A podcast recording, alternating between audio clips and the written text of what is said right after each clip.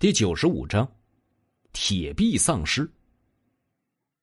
楚风的手上出现了三把飞刀，但是他的目光并没有落在追杀两名女同学的流浪汉身上，而是落在了那名抢了背包逃走的流浪汉身上。反正以张子清和小西的性格，也会救下这两名女同学的，所以他就更加毫无心理负担的把注意力放在了被劫走的物资上。虽然他的储物空间里存储的物资足够三个人吃半年了，但是物资这种东西是永远都不嫌多的，任何一粒粮食都会随着时间而增值。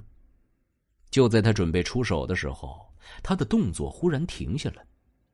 要他良心发现，那几乎是不可能的事情。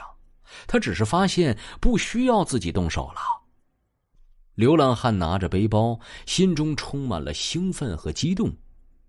这里确实是一个避难营，但是军队经过的时候，已经把大部分人带走了。他们这些人是因为欺压别人太狠，于是被直接放弃的人。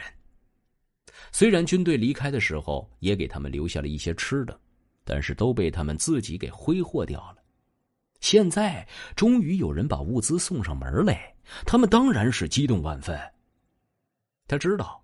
对方施舍的粮食很快就会被吃完，所以当他看到女同学身上的背包的时候，毫不犹豫的痛下杀手，然后将其抢夺过来。为了防止自己被这些暴怒的同学们打死，所以他冲着营地里喊了一声，把他们的注意力都吸引在这些同学身上。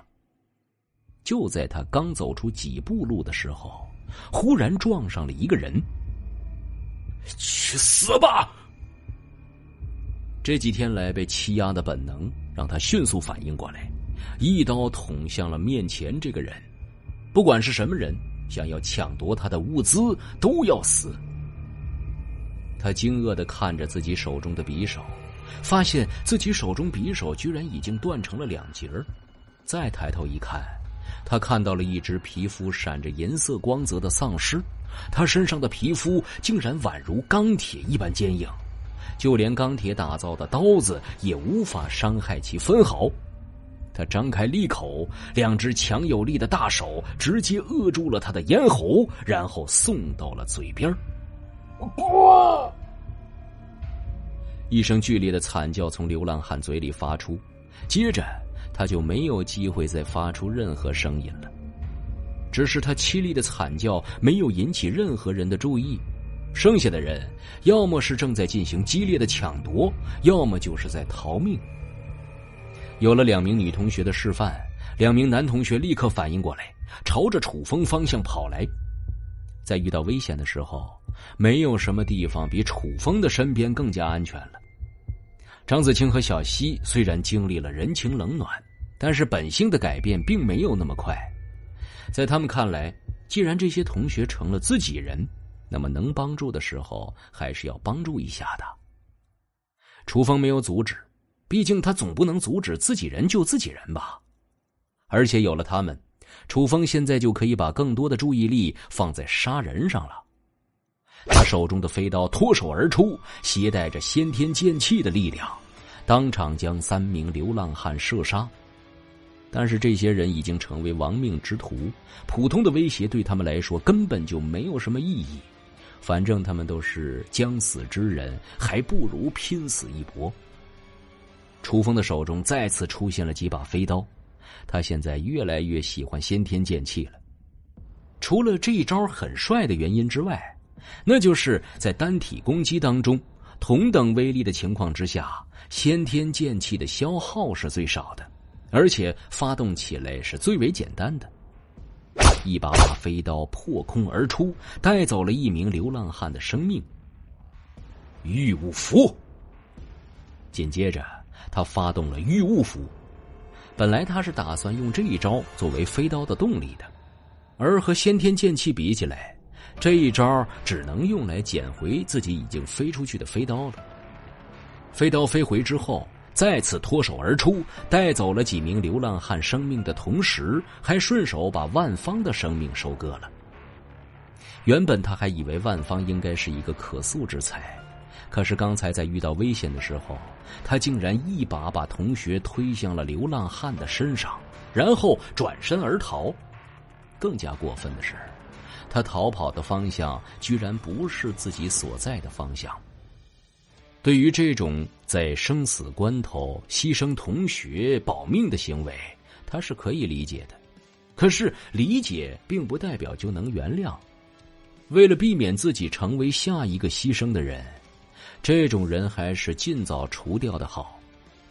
更加重要的是，这样一个牺牲同学自己保命的人，逃跑的时候居然没有往自己的方向逃跑，说明他根本就没有相信过自己。结合这两个原因，他当然要顺手杀了对方。管他脑子里到底有多少想法，就算是一个可塑之才，他也没有太多时间去慢慢调教。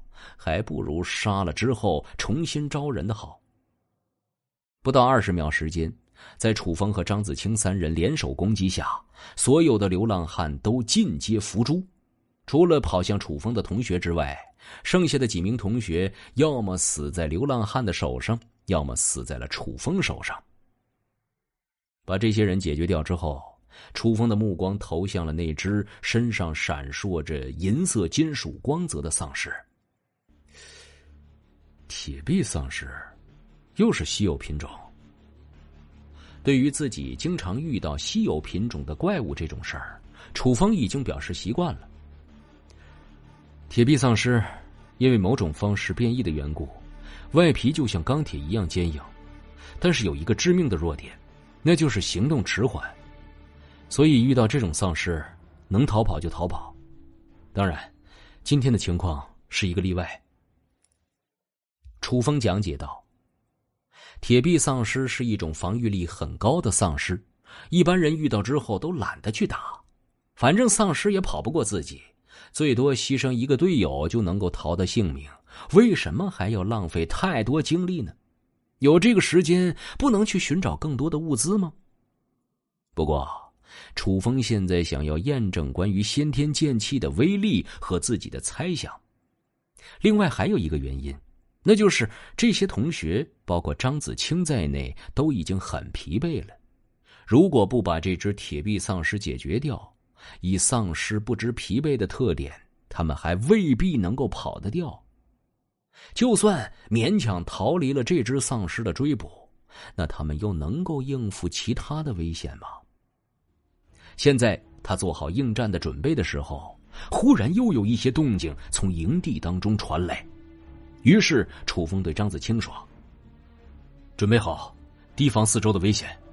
周围好像又有东西过来了，我去解决掉这只丧尸。”说完，他一个箭步朝着铁臂丧尸冲了过去。本集播讲完毕，感谢您的收听。去运用商店下载 Patreon 运用城市，在首页搜索海量有声书，或点击下方链接。听更多小说等内容。